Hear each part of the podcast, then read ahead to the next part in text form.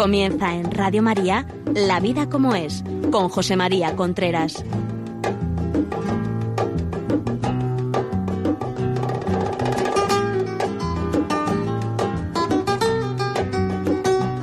Hola amigos, buenos días. Aquí estamos nuevamente en La vida como es, el programa de Radio María que cada semana a partir de ahora habla de relaciones eh, en la familia, pareja, hijos, sexualidad, eh, padres políticos, padres no políticos, etcétera, etcétera, etcétera.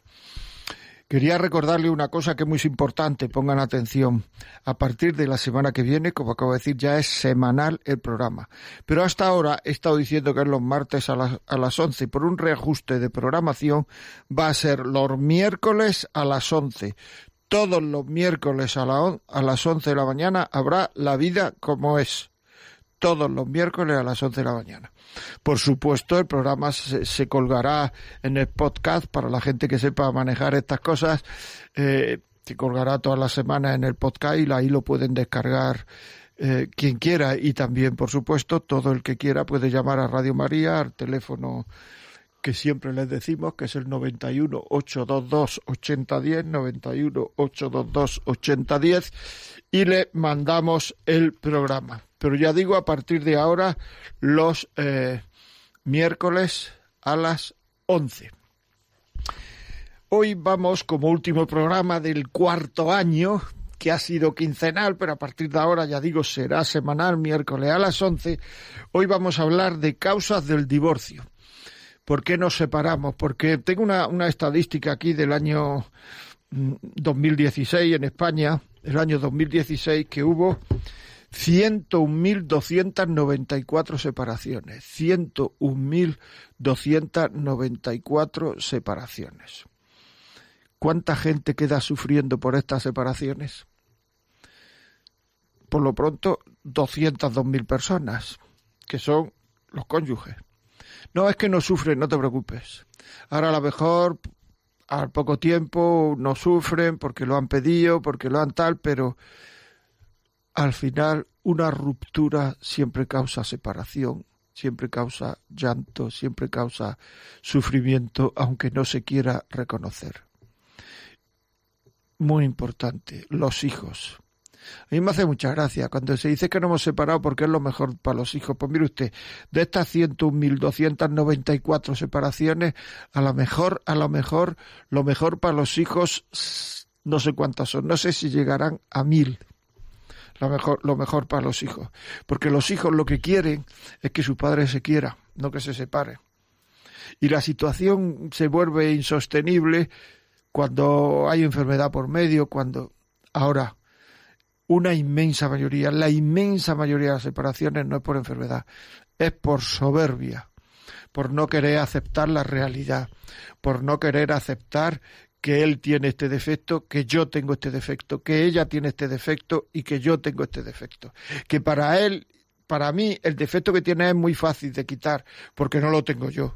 Para mí, el defecto que tiene ella es muy fácil de quitar, porque no es mío, es de ella. Entonces, cuando nos parece que los defectos que tiene el otro son muy fáciles de quitar, habría que decir, claro, pues no son tuyos, son del otro. Y entonces el otro no lo ve tan fácil de quitar. Por no aceptar la realidad de la vida, por no luchar. Ayer estuve hablando con una persona, un vietnamita concretamente, que es amigo mío, y, y, le pregunté que si que ellos se guardan mucho los sentimientos, ¿no? Y entonces me dijo, es que nosotros estamos educados en tirar para adelante, independientemente de lo que sintamos. Tirar para adelante, con la cabeza independientemente de lo que sintamos. Entonces dije, pues esto lo tengo que decir yo en la radio. Esto lo tengo que decir alguna vez. Es que no estamos educados ahora mismo en la sociedad occidental, no estamos educados en tirar para adelante independientemente de lo que se siente.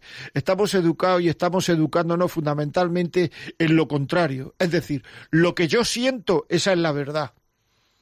Y, esa es la verdad, lo que yo siento. Y entonces las separaciones son, es que yo no puedo seguir contigo porque no siento eh, esto, no siento lo otro, no siento, no siento. Con cuánta gente hablo y me cuentan que no siente, que no siente, pero si el sentimiento es una cosa que no podemos controlar, Y además, cuanto más queramos sentir eso que tenemos que sentir para que el otro, para estar a gusto con el otro, menos lo vamos a sentir, porque es igual que cuando queremos dormirnos por la noche, porque al día siguiente tenemos que levantarnos pronto. Como estemos muy obsesionados con dormirnos, no nos dormimos nunca. Es la autoprofecía que se cumple.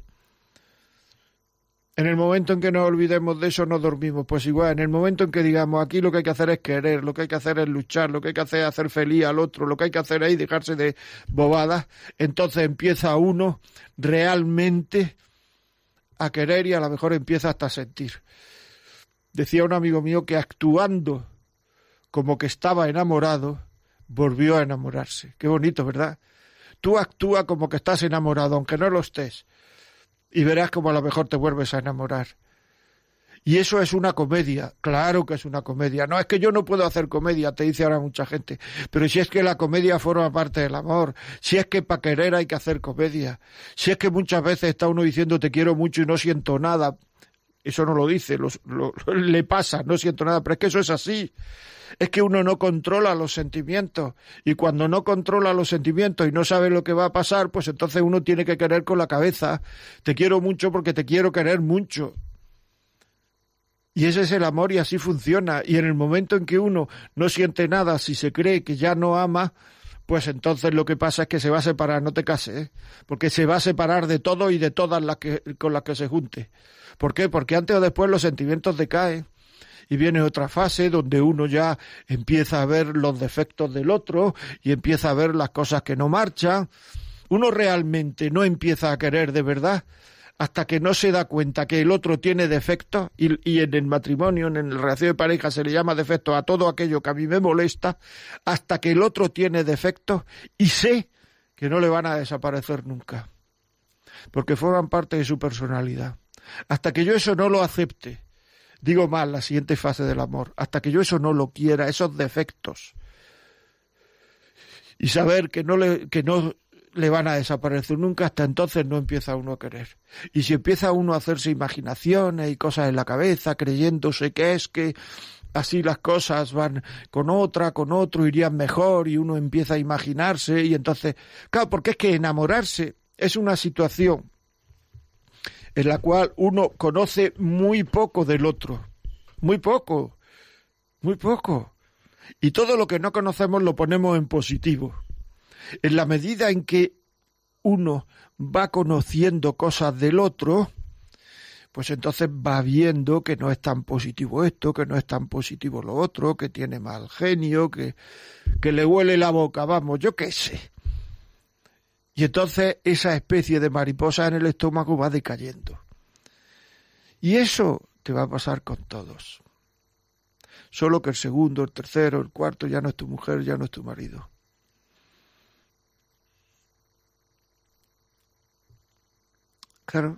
Es decir, es que... Y los niños sufriendo. Y yo con la soberbia de no, no, no, no puedo vivir así. Mis sentimientos me dicen que no puedo vivir así. Pues hay que, hay que arreglar las cosas. Las cosas no están para tirarlas, están para arreglarlas, para luchar, para pelear, para querer. Hay que querer hasta que nos duela. Hay que querer hasta que nos duela. Muchas veces querer cuesta mucho, mucho y va uno por un desierto donde solo hay tierra, hay viento, hay cardos, hay alacranes, hay... y va uno por ahí. Pero está queriendo. Y antes o después, si uno persevera en ese querer al otro, aunque no vea, vendrá el oasis. Los Reyes Magos hubo un momento en que la estrella desapareció y no se volvieron para atrás, siguieron para adelante. Y la estrella volvió a aparecer. Bonito, ¿verdad? Claro. Lo que pasa es que nosotros queremos que el sentimiento esté alto siempre, esté emocionado siempre, que tenga mariposas en el estómago siempre, que la estrella se vea siempre, que... No, es que eso no es la vida. La vida es otra cosa. Entonces tú quieres compartir la vida con una persona que no es la vida. ya digo que quitando a lo mejor de estos 101.000 que he dicho antes, 294 casos en España en el año 2016, quitando mil, todos los demás se le está haciendo un daño a los niños. Nos estamos haciendo un daño nosotros a nosotros mismos. Porque esa vereda que vamos a tomar ya no es el camino, es una vereda donde hay más polvo que en el camino, donde hay más barro cuando llueve que en el camino, donde hay más soledad que en el camino.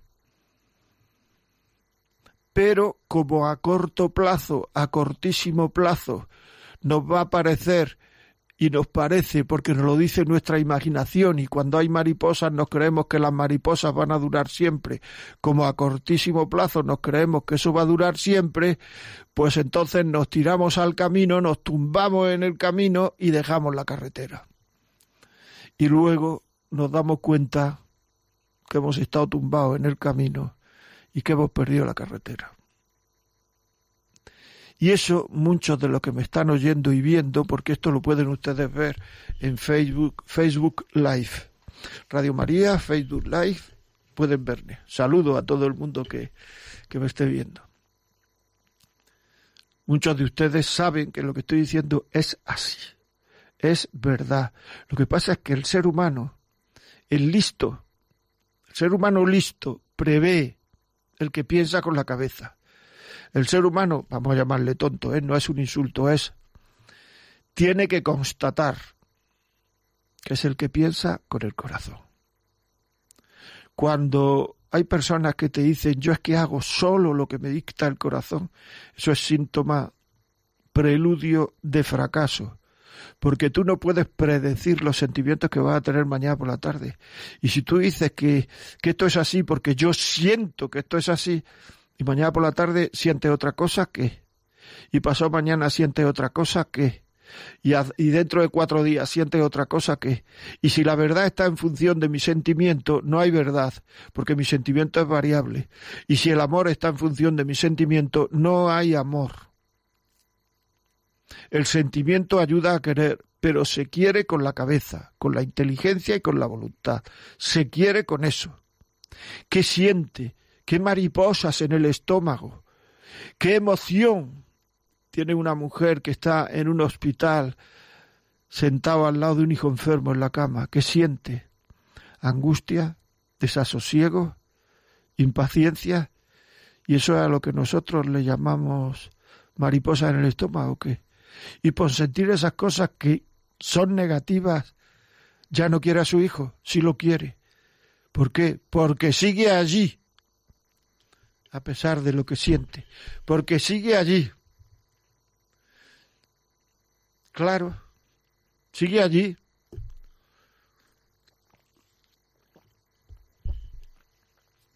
Alguien me puede decir, bueno, pero es que el amor de un hijo no es igual. Sí, sí, no es igual. Uno tiene un corazón para querer y con ese corazón quiere a su hijo, a sus padres, a sus hermanos, a su marido y a su mujer. Y no tiene uno catorce corazones. Es verdad que el cariño de un hijo, o sea, que, es un amor vertical y, no se puede dejar de querer. Pero el acto de querer, al ser un amor vertical, no se puede dejar de querer. El matrimonio, al ser un, un amor horizontal, se puede dejar de querer. Pero el acto de querer es igual. Es la inteligencia y la voluntad. No podemos, no podemos pedirle más a la vida. Inteligencia y voluntad. Actualmente hay muy poco compromiso, muy poca voluntad de comprometerse. Yo me comprometo mientras esto dure. ¿Y qué es esto? Esto es esta sensación, estas mariposas, este bienestar interno, esta especie de alegría. Bueno, pues si te comprometes mientras esto dure, como tú no eres capaz de hacer que eso dure, sea, eso va a desaparecer sin pedirte permiso, quiere decir que no te has comprometido. Y uno cuando se casa le dice al otro, me comprometo en la salud, en la enfermedad, en fin, estas cosas que se dice. Pero claro, si le dijéramos al otro, no, mira, no me comprometo. No, no me, me comprometo solo mientras esto dure. El otro probablemente diría, no me caso. Probablemente diría no me caso, pero es que tú lo has dicho que te comprometes en la salud, en la enfermedad, en la pobreza, en la riqueza, en el, cuando el estado de ánimo está arriba, cuando está abajo, etcétera, etcétera, etcétera. Por tanto, me caso. Y entonces el otro dice, ah, entonces me comprometo. Si este se compromete así, yo me caso con él. Ahora, si este se compromete solo mientras esto le dure, yo entonces no me caso con él. Pero como tú le has dicho al otro que te comprometes en todo este tema, tú tienes que vivir tus compromisos, que son tus deberes. Porque uno no puede renunciar a sus deberes. Porque no puede, o sea, yo, yo, son derechos de otro. Un niño tiene el derecho que se le eduque y no es deber, y es deber mío educarlo. Por tanto, yo puedo coger y decir, oiga, que, que, que yo tengo la obligación, el deber de educar, y mi hijo tiene el deber, el derecho de que se le eduque. Uno puede renunciar a sus derechos. Yo tengo derecho a votar, no quiero, pero a sus deberes no, porque son derechos de otro, no los míos, son de otro esos derechos, por tanto no puedes renunciar a esos derechos, pues son de otro. El otro tiene el derecho a que tú le seas fiel si realmente cumples lo que has dicho que vas a cumplir con él. En la salud, en la enfermedad, en la tristeza, en la alegría, en la pobreza, en la riqueza, etcétera, etcétera. Ahora, si bueno, mientras esto dure, por si acaso, es que nos casamos por si acaso. Si, no, no, no, mire usted, ni por si acaso ni historia. Si esto es por si acaso, vamos a dejarlo. Vamos a dejarlo. ¿Por qué? Porque todos los por si acasos, antes o después, ocurre.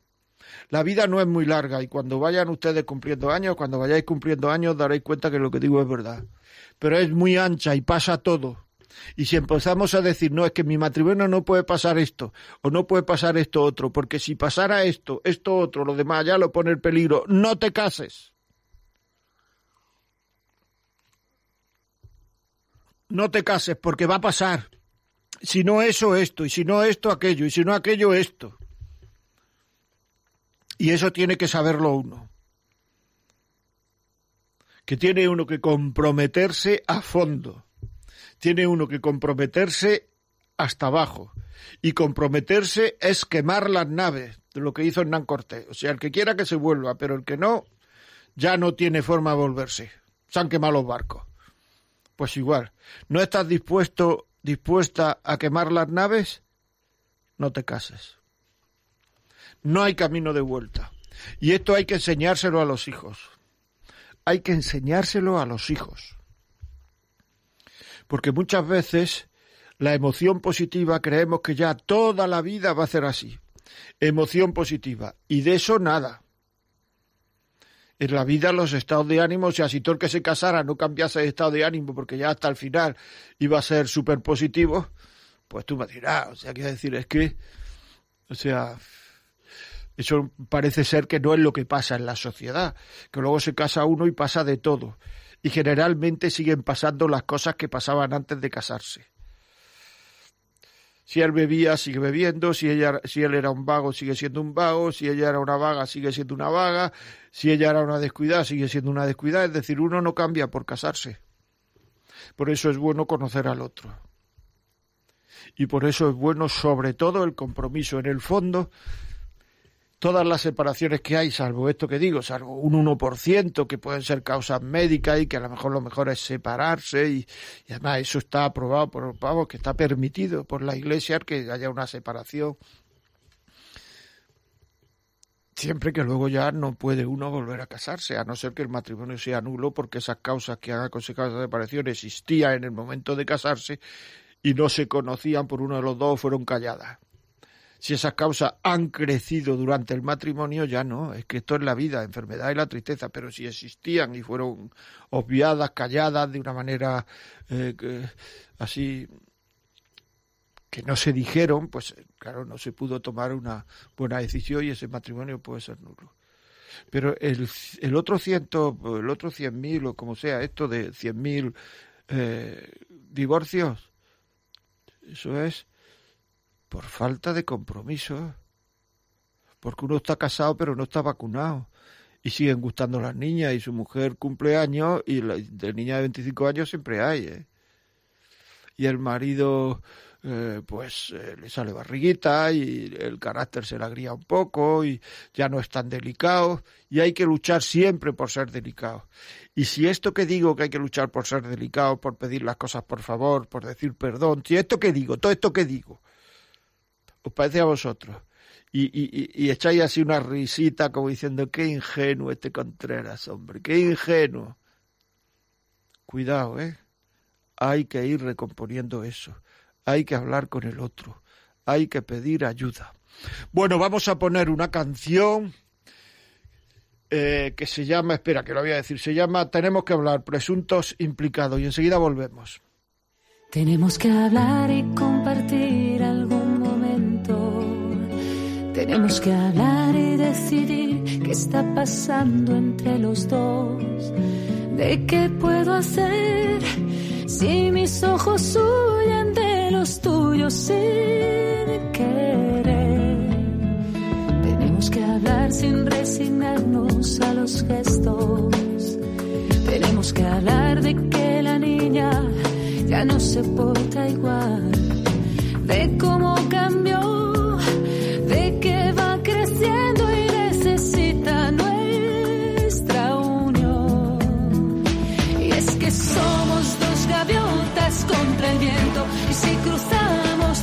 nuestras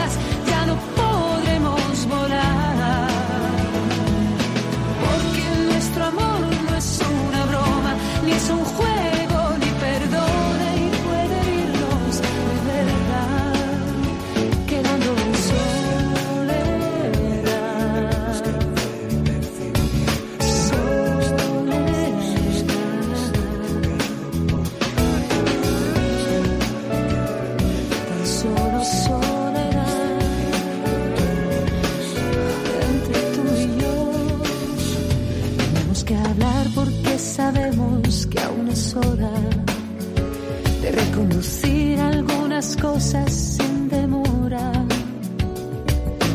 De cómo tú y yo vemos que la vida va tejiendo su traición. Tenemos que hablar porque son tantos los amigos que con el tiempo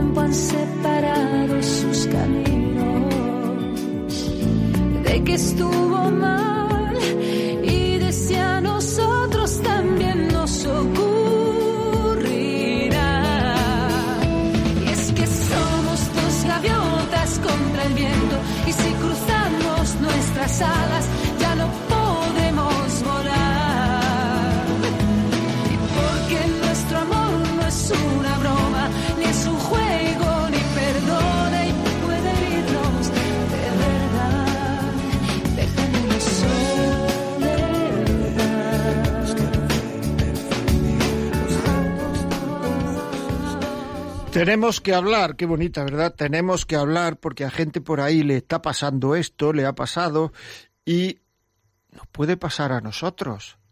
No creerse que uno está vacunado, la gente que viene a hablar.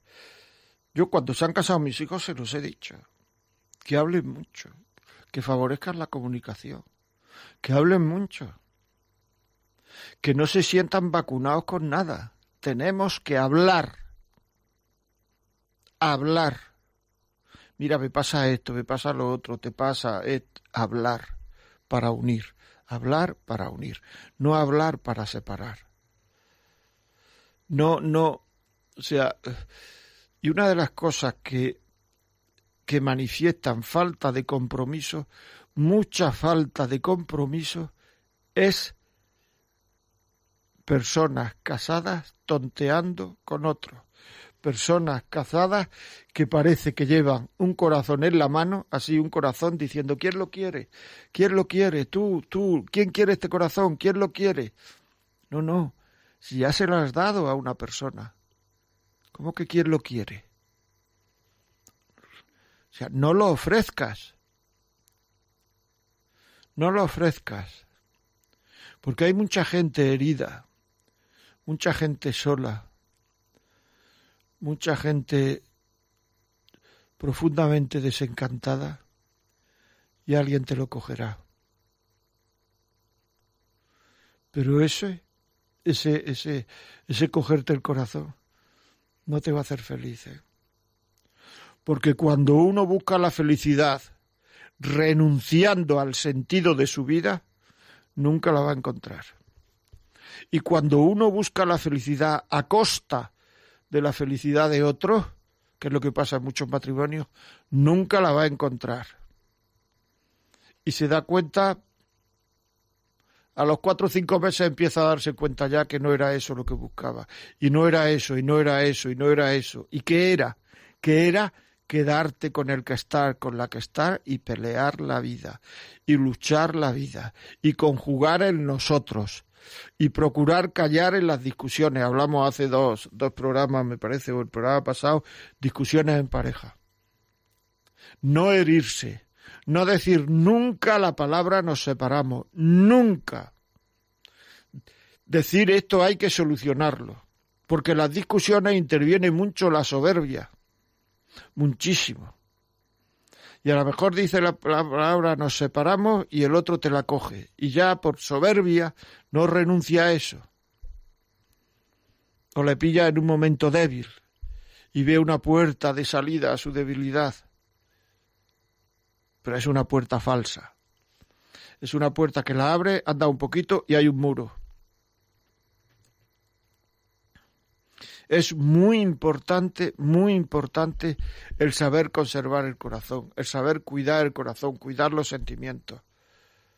Si uno está casado y se pone a hablar con otra persona de forma habitual, de sentimientos, porque comen todos los días juntos, porque van en, en, el coche todos los días juntos, es que estas cosas hay que preverlas, porque viajan eh, de trabajo con la misma persona siempre. Todas estas cosas hay que preverlas. Porque al final uno se engancha. Y hay que evitar estas situaciones. Al final, cuando una persona se siente comprendida en sus sentimientos, siente comprendida en sus sentimientos, al final le entra el deseo. Esa comprensión entra el deseo. Y cada vez se comunican más, más, más intimidades y cada vez el deseo va siendo mayor.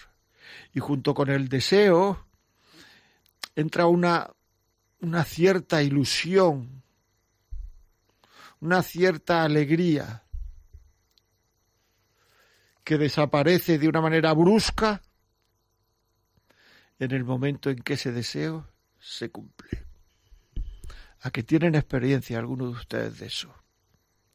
Pues dígaselo a sus hijos a los hijos de todos nosotros, diga, dígaselo, que esto es así. Es que no me quieren creer, dígaselo. Ya he dicho antes que el hombre tiene que constatar en muchas ocasiones, el hombre que se fía de los sentimientos. Esa es la diferencia entre una persona que toma decisiones con la cabeza y una persona que toma decisiones con el corazón. Procuremos tomar decisiones con el corazón con la cabeza, perdón, tomar decisiones de forma habitual con el corazón es inmadurez, porque es lo que hacen los adolescentes. Los adolescentes somos toman decisiones con el corazón. Y nosotros, nuestra sociedad me refiero, estamos tomando decisiones con la cabeza en el tema en los temas monetarios y de propiedades va a comprar un piso, va a comprar un coche, va a comprar un, yo qué sé, lo que sea, una escoba, y uno mira precios, tal, compara, piensa, piensa y piensa. Son cosas externas a nosotros. En las empresas no digamos, consultores, eh, gente que, que, hace coaching, eh, pensar, pensar, no equivocarse a la hora de decidir, poner todos los medios. En cambio, en la vida personal que ya no es externa, que es interna con el corazón. Lo que me pida el cuerpo en este momento. De lunes a viernes en la empresa con la cabeza. Ojo, Uno no puede decir en una empresa, mira, es que he comprado un coche nuevo para la empresa. ¿Y por qué? Ah, porque me ha dado el pálpito, porque me lo ha dado el corazón. Me lo ha dicho el corazón. ¿Cómo, cómo, cómo? Pero tú has pedido ayuda, has preguntado al departamento financiero, has hecho, no, es que no sé, no, no, ojo, ojo. En cambio, ¿con quién voy a compartir la vida? Mis hijos, bueno, pues esto simplemente lo que me vaya pidiendo el cuerpo en cada momento, sin pensar con la cabeza. Resultado, 101.294 divorcios, separaciones. Es un tema, es un tema a pensar. Bueno, continuamos aquí en La Vida como es, ya saben ustedes, si quieren alguna pregunta, la vida como es arroba radiomaria.es. La vida como es arroba radiomaria.es. Si este programa le parece a ustedes que lo puede escuchar alguien o puede, en fin, que, que pues llame al 91 822 8010. 91 822 8010. Si piensa que le puede servir a alguien, le puede ser útil, etcétera, llame a este teléfono 91 822 8010 y se lo mandamos en un disquete en un, para que lo tengan en casa. Eh, y por otra parte, también saber que pueden descargar los programas en, en, el podcast de Radio María. Este programa estará esta tarde o mañana por la mañana ya colgado en el podcast y los puede descambiar.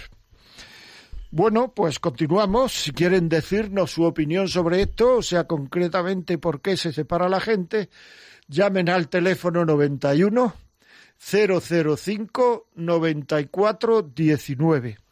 91 005 94 19 y nos dan su opinión. Tenga en cuenta, es más, que a mí me gustaría que llamara a alguien que dijera que es verdad lo que estamos hablando, eh, si lo consideran cierto, claro, en el sentido de que luego, al cabo del tiempo, con el otro, con el otra, con esto que iba a ser tan emocionante, luego, luego es que no es así la vida, que no nos dejemos engañar.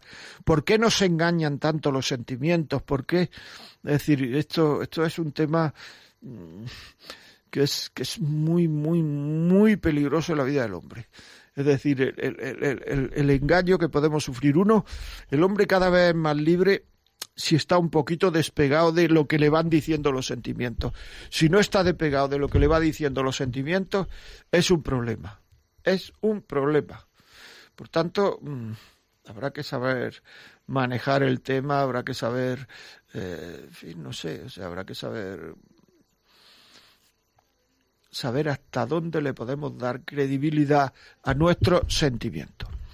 Bueno, llamen si quiere 91005 9419 y cuéntenos muchas veces lo más importante, lo mejor, lo más, eh, lo que más mueve a la gente son los sentimientos directos de, de, nuestros oyentes. Porque yo puedo aquí decir, claro, tú es que lo ves muy fácil, tú es que, pero cuando ya viene alguien y te dice, mire usted es que esto me ha pasado a mí, esto me ha pasado a ti, esto no sé cuánto, esto tal, etcétera, etcétera, entonces las cosas ya eh, pueden ayudar, ayudar más.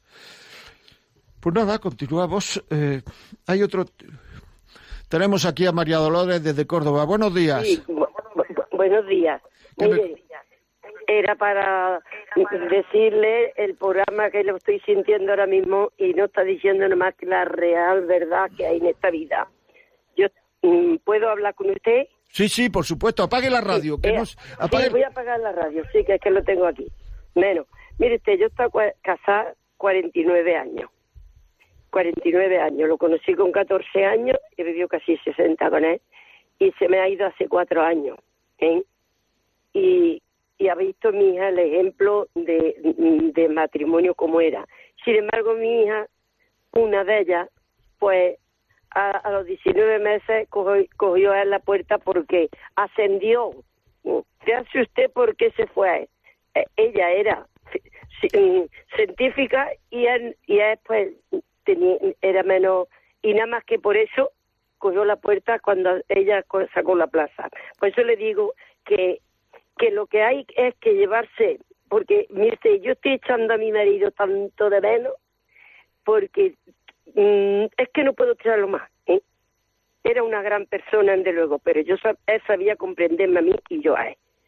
Y por eso tengo tres hijos. Los tres, gracias a Dios, los ha dejado bien porque vamos luchado porque ver usted, yo seré analfabeta porque nací en el 40 y eso, mm, pero a ellos dijimos, este, estos tienen que estudiar lo máximo y están los tres muy bien, muy bien, ¿sabe usted? Pero que, que tiene la pesa. Ahora ha conocido, al cabo de los 14 años, ha conocido a la divorciada. ¿Me oye? Sí, sí, sí, sí. Sí, al cabo de los 14 años ha conocido una persona que no, no siendo de su nivel, no pueden convivir. Lo ha, lo ha intentado, pero yo no veo futuro en ese en esa pareja. Ella se quedó con un niño pequeño que fue prematuro en, en, en caso de que fue prematuro y todo y ha criado a su niño hasta los 14 años, vaya, lo tiene ella, a los 14 años. Y ahora pues intenta echar una pareja y yo, yo no lo ve, no, no, mm, no lo veo que eso va a seguir adelante. Lo ha intentado, pero que yo, mm, la manera de mi hija y la manera de, pues no lo veo. Así que usted está diciendo la realidad. Y, y no hay que decir me voy a divorciar, voy a ver si lo arreglo, lo que usted dice. Bueno, mm, estarte dando una experiencia para los que lo estoy oyendo, que eso es lo que es la vida. Muchísimas gracias, María José, muy amable. Seguimos aquí en la muy amable, de verdad, por su testimonio. Seguimos aquí recibiendo 910059419. María José, de Alicante. Hola, buenas tardes. Buenas tardes. O días, eso. Vamos a ver. Yo, como pedía usted opiniones, yo le voy a dar la mía. Yo pienso que no solamente, bueno, además de que estoy de acuerdo con lo que ha estado usted diciendo hasta ahora, pero hay una cosa que yo diría más, más allá. No solamente está habiendo un cambio climático, está habiendo un cambio en todos los niveles, cultural, eh, económico, civil, social, lo que usted quiera. Pero hay una cosa muy grande y muy clara, que es que hoy en día no se enseña a nadie a ser generoso. Aquí partimos de la base que lo que el mensaje que están recibiendo, por ejemplo, mis hijos que están en edad casadera, es el que tú eres tú mismo, tu cuerpo es tuyo, tú tienes libertad para decir y hacer y pensar en lo que quieras, porque para eso estás aquí, ¿no? Para demostrar que tú vales mucho. ¿Qué sucede? Que cuando te encuentras a otra persona y esa persona te lleva a la contraria, oye, la razón es mía porque yo soy más listo que tú oye, no, mira, yo es que eso de que por qué voy a ceder yo, no, cede tú, aquí yo soy la que tengo la razón o el que tengo la razón. Yo creo que nos falta generosidad, simplemente. Antiguamente, en mi época, nos enseñaban a que en el amor y en la, convivencia había que, tener, pues eso, un, una, un hoy te cedo yo, mañana me cedes tú. Vivíamos en familias numerosas en las que compartíamos habitación tres o cuatro, hoy en día es uno por habitación y por Dios no le metas a otro, no vaya a ser que le rompa los esquemas mentales. Al mismo tiempo, estábamos acostumbrados a compartir nuestros libros, nuestra ropa, todo lo nuestro del hermano mayor iba pasando a los demás. Hoy en día eso está terminado. Primero, porque cada vez hay menos familias de más de dos hijos. Y segundo, porque como yo no lo tuve, no voy a hacer que mis hijos tampoco lo tengan, con lo cual a ellos les doy lo que me pidan. Esa manera de educar, de dar, dar, dar, y no pedir, no exigirles un mínimo de retención en el sentido de no todo es para ti, no todo tiene que ser perfecto, no todo tiene que ser belleza, no todo tiene que ser pulcritud y maravilloso, no, mire, la irregularidad, la imperfección, los defectos existen y son maravillosos. El que es gordo, ¿por qué es gordo? Pues bendito sea Dios que es gordo, bendito sea Dios. Si quiere el hombre comer, que coma, o la mujer comer, que coma, y si no, que no coma. Esa cuestión es en tu salud en lo que tienes que mirar, no en la moda de, momento. Pues en los matrimonios pasa lo mismo, en las relaciones prematrimoniales, en las Antiguamente la relación era un noviazgo de cinco años, de cuatro años, en el que tú ibas preguntando, ibas sabiendo con tu, con la pareja tuya lo que ibais a hacer el día de mañana, si querías hijos, si no querías, cómo lo enfocarías eh, ante las situaciones que iban surgiendo, los dos tomaban decisiones. Hoy en día son noviazgos de a veces meses, pero bueno, vamos a poner un año. Se casan, la cuestión es el traje, los regalos, me caso a todos los niveles y a todas las edades, me da igual que los recién contrayentes tengan 15, 40, me da igual, todos piensan lo mismo. Y además, lo que yo oigo cada vez más en las bodas de compañeros de mis hijos es, bueno, total, si no me va bien, me divorcio y otra. Pues no le va a ir bien así. ¿Verdad? Es, triste empezar así el matrimonio. Claro, o sea que... Bien. Pues muchas Yo gracias. Creo que mientras no haya educación básica, no, no tenemos nada. muchas gracias, María José. Muchísimas gracias. Continuamos aquí. por haberme enrollado tanto. No, no, no. Muchas gracias. No, muchas gracias. Tenemos aquí a Mercedes María. Nos escribe: Hola, buenos días. Todo lo que dice es cierto, pero también a veces nos ponemos un parapeto por cada lado de la cabeza y vamos ciegos, ciegas por la vida. Y la mayoría de los problemas en matrimonio son la falta de diálogo y eso ya no se usa. Mamen Rodríguez, el matrimonio Sánchez, hay que regarlo cada día, perdonar, amar y tener a Jesús como centro de toda la familia. Miguel Torres, buenos días con todos, feliz jueves desde Sullana, Perú. Carmen Escudero, saludos desde Dallas, Estados Unidos. Chabelita Monina, estoy muy agradecida en mi matrimonio que llevamos 25 años de casados. Es precioso vivir de amor, llenos de esperanza y nunca nos cansamos, siempre alegre y llenos de amor. Fenomenal. Pues nada, pa'lante, pa'lante. Muchas gracias por estos testimonios. Continuamos ahora con Josefina. Buenos días. Josefina, buenos días. Mire usted, estoy un poco nerviosa porque no le hablo nunca por, por la radio. Pero bueno, yo le voy a explicar mi caso. Mi caso es contrario. Mi caso es que yo he estado con mi marido oh, pues treinta y tantos años o cuarenta. Y entonces resulta que durante 28 años, durante 20 años me estado engañando. ¿Eh? Teníamos un negocio y yo quería compartir el negocio con él y él quería que yo compartiera con, él también. Pero me engañaba y no me decía cómo iba el negocio. ¿eh? Y llegó un día que el negocio fue abajo.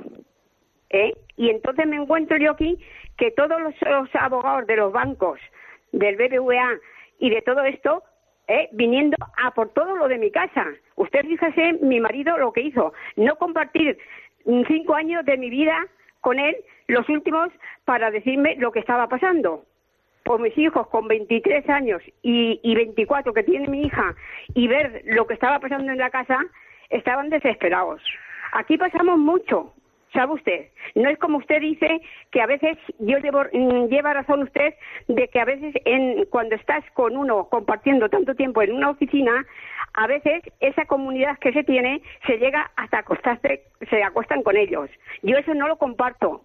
¿eh? Yo llevo ya 20, 20 años que ya no está él aquí porque yo le dije, a raíz de mi empresa tenerla que cerrar con 80 trabajadores, porque él me engañó ¿eh? y no me dijo la verdad, y tuvo ya que cerrar y entonces llamó a mi hija a decirle lo que pasaba y a mí no me lo dijo, ¿eh? cuando vino mi hija llorando, ¿eh? yo nos descompusimos de todo porque esto era imposible de poderlo llevar. ¿eh? Y entonces le dije que por qué no me lo había dicho a mí antes, cuando yo bajaba a la oficina y le decía cómo va el negocio. Y no me lo decía. Se le quiero decir que hemos pasado mucho, mis hijos y yo. ¿eh? Y yo ya, una vez que cerramos, tuve que decirle, mira, yo me tengo que poner a trabajar, tú tienes que ponerte a trabajar. Y él dijo que el dinero, que no me lo iba a dar a mí. Entonces, ¿usted cree que yo puedo estar con ese señor, el, el padre de mis hijos, yo entregando el dinero, poniéndome a trabajar y él no entregarlo?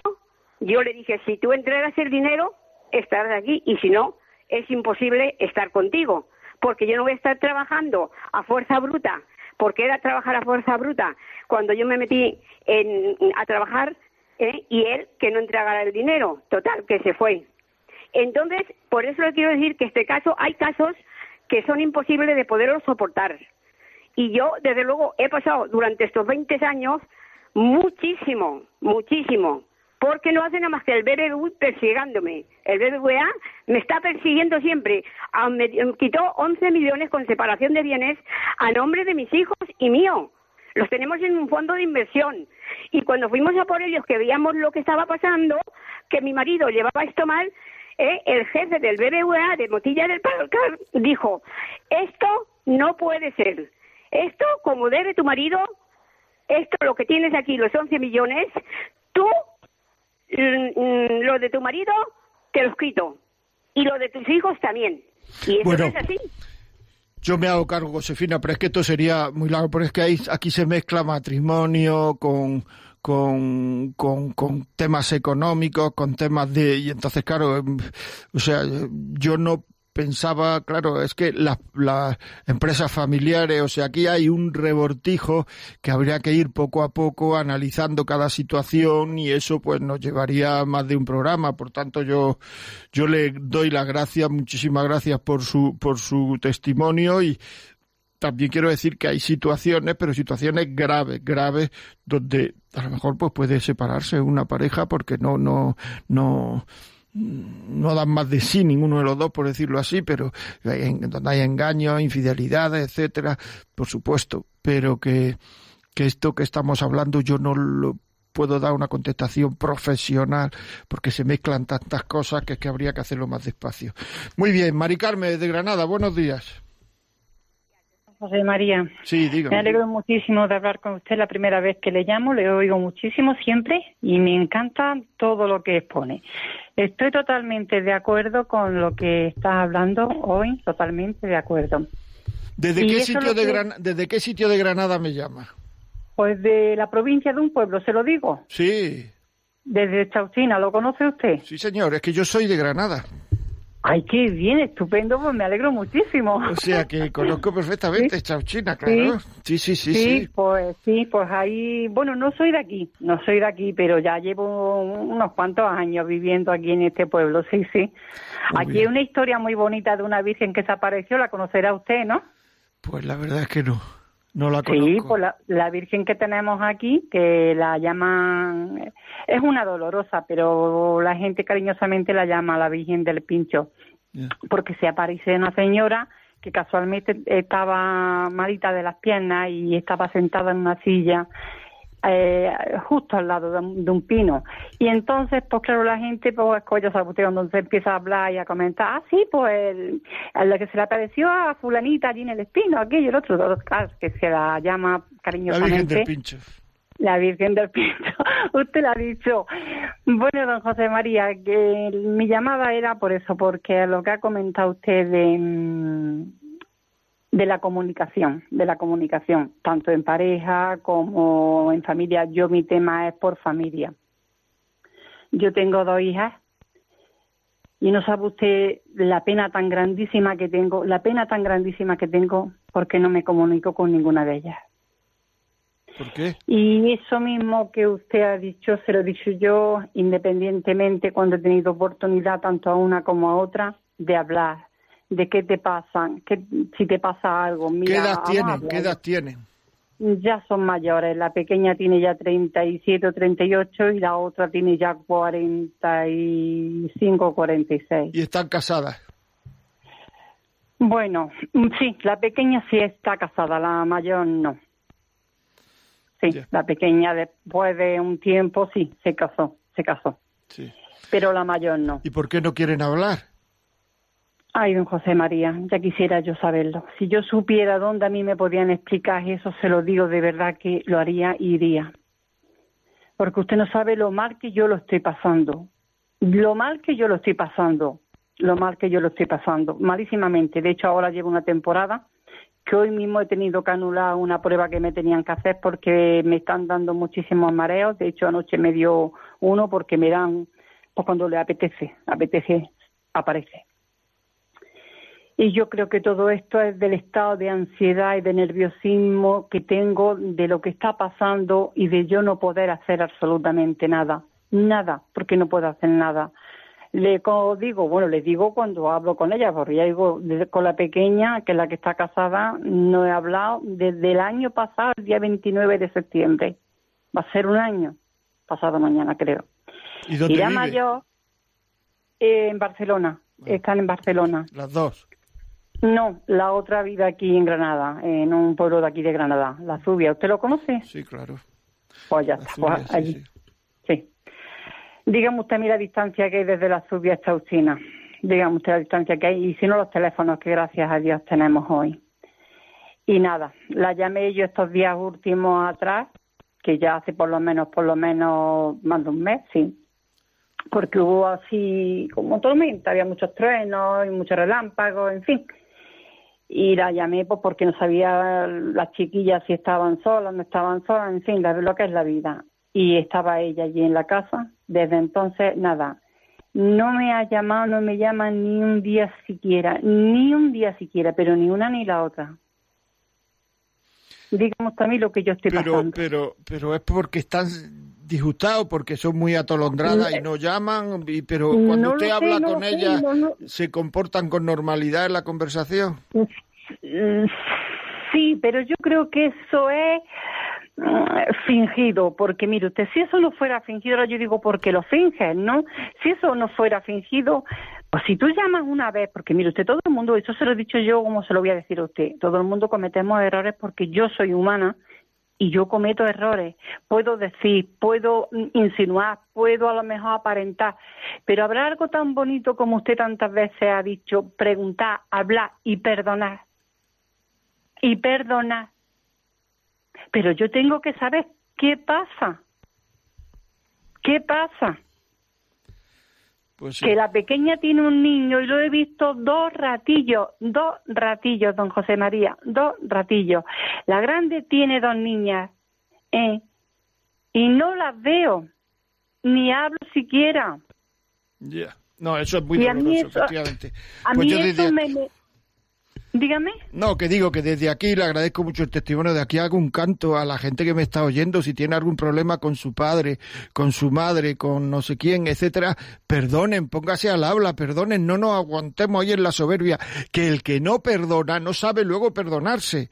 Es decir, que el perdonar, o sea, una persona que no sepa perdonar es un alma enferma. No digo una persona enferma, digo un alma enferma. O sea, es que hay que perdonarse, hay que hablar, ¿qué te pasa? ¿Qué me pasa? Vamos a ponernos ahí un café. Tomamos un café, a ver qué es lo que pasa, qué es lo que no pasa, perdonar. ¿Cuánta gente es infeliz, tremendamente infeliz porque no perdona?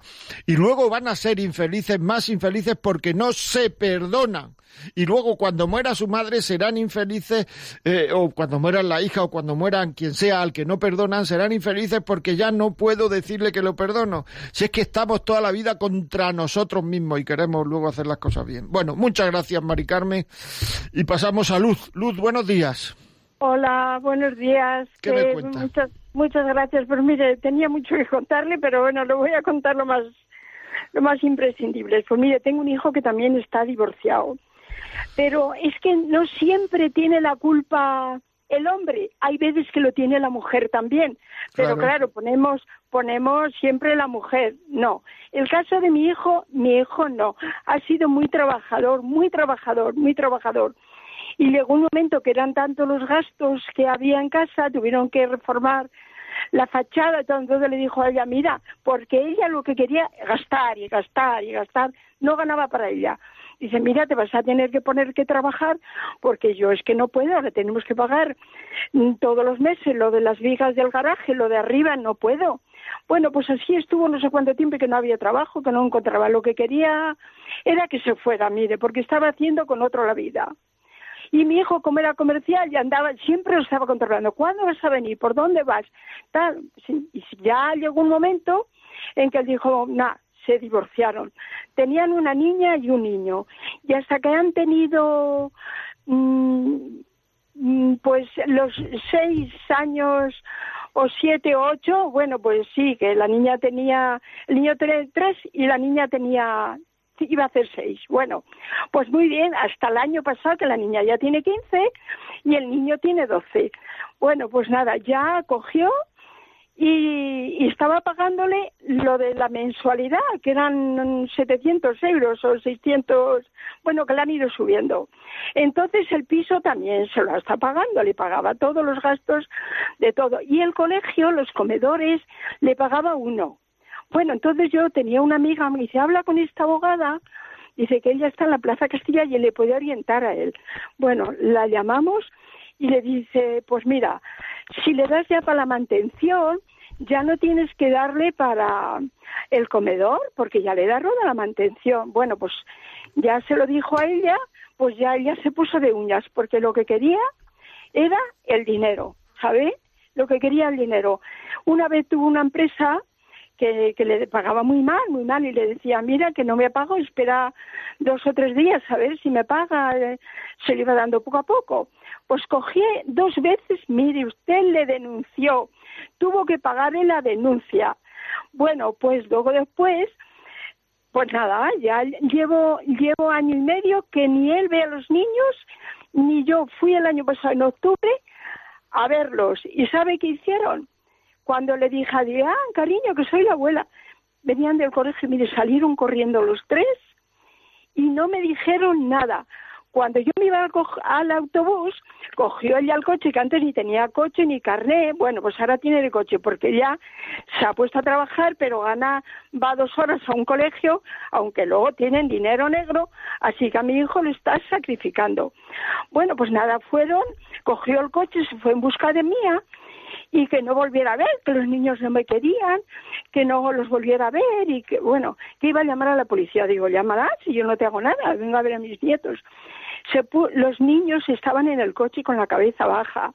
Mire, ella como una loca.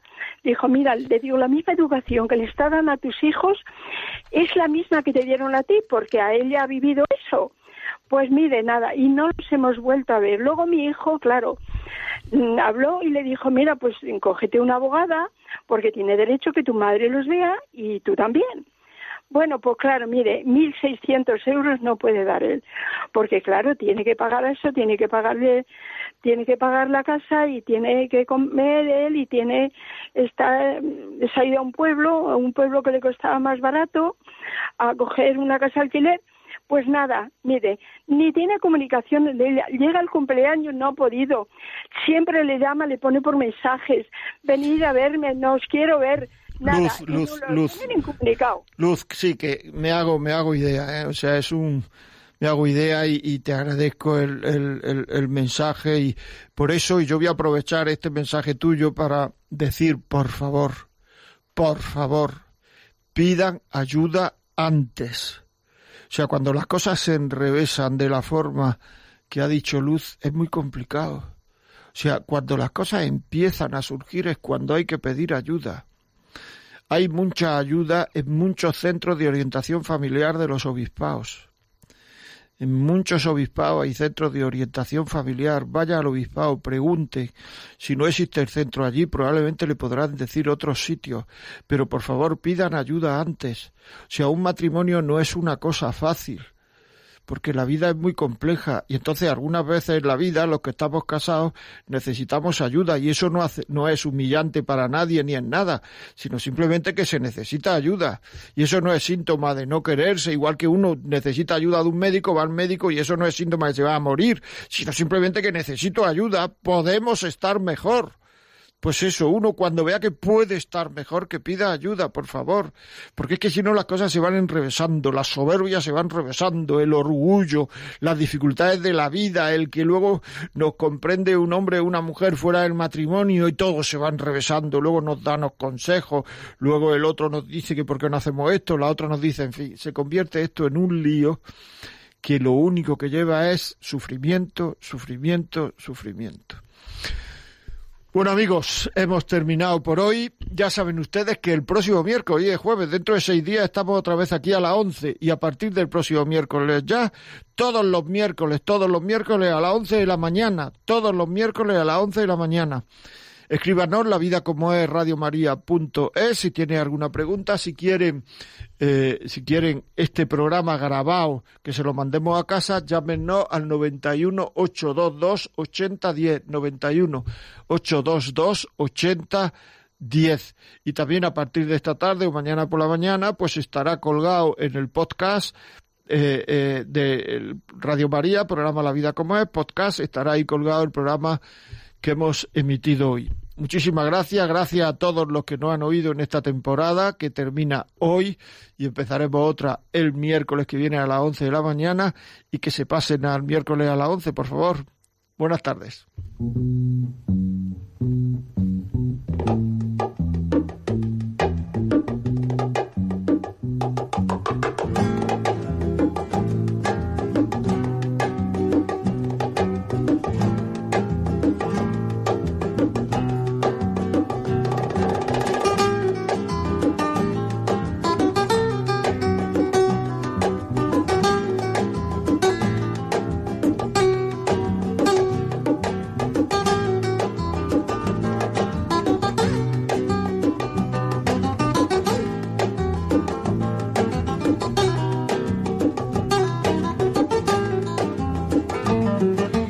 Así finaliza en Radio María La vida como es, un programa dirigido por José María Contreras.